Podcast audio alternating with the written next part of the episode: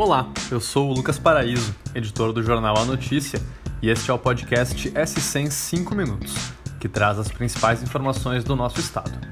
Vamos às notícias desta terça-feira, dia 1 de fevereiro de 2022.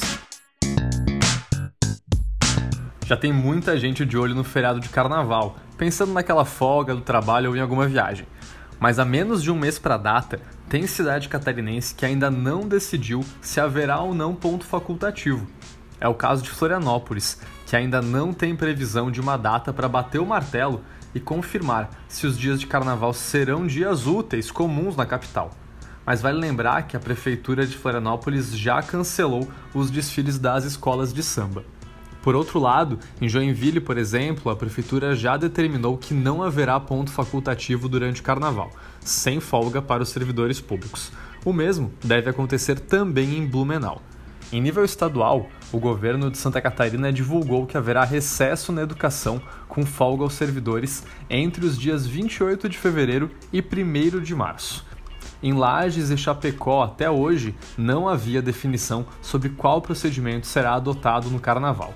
Já em Criciúma, no sul do estado, a prefeitura manteve o recesso dos servidores lá no dia 28 de fevereiro. Mas é bom lembrar que, mesmo com o carnaval chegando, festas marcadas, a pandemia continua com índices altíssimos em Santa Catarina.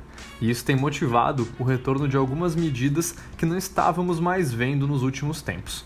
Um bom exemplo ocorreu ontem em Bom Jardim da Serra, onde a prefeitura decretou que quem for flagrado andando sem máscara nas ruas da cidade terá que pagar uma multa de 500 reais e que, em caso de reincidência, pode subir para 800 reais. As medidas foram adotadas novamente por causa do aumento do número de casos de Covid-19 no município e são válidas pelo menos até o dia 28 de fevereiro. E falando em feriados e celebrações, o acidente que ocorreu na abertura do Natal de Joinville, lá no fim do ano passado, teve um desfecho pelo menos provisório hoje. A Polícia Civil concluiu o inquérito e apontou que a queda da calçada foi, de fato, um acidente.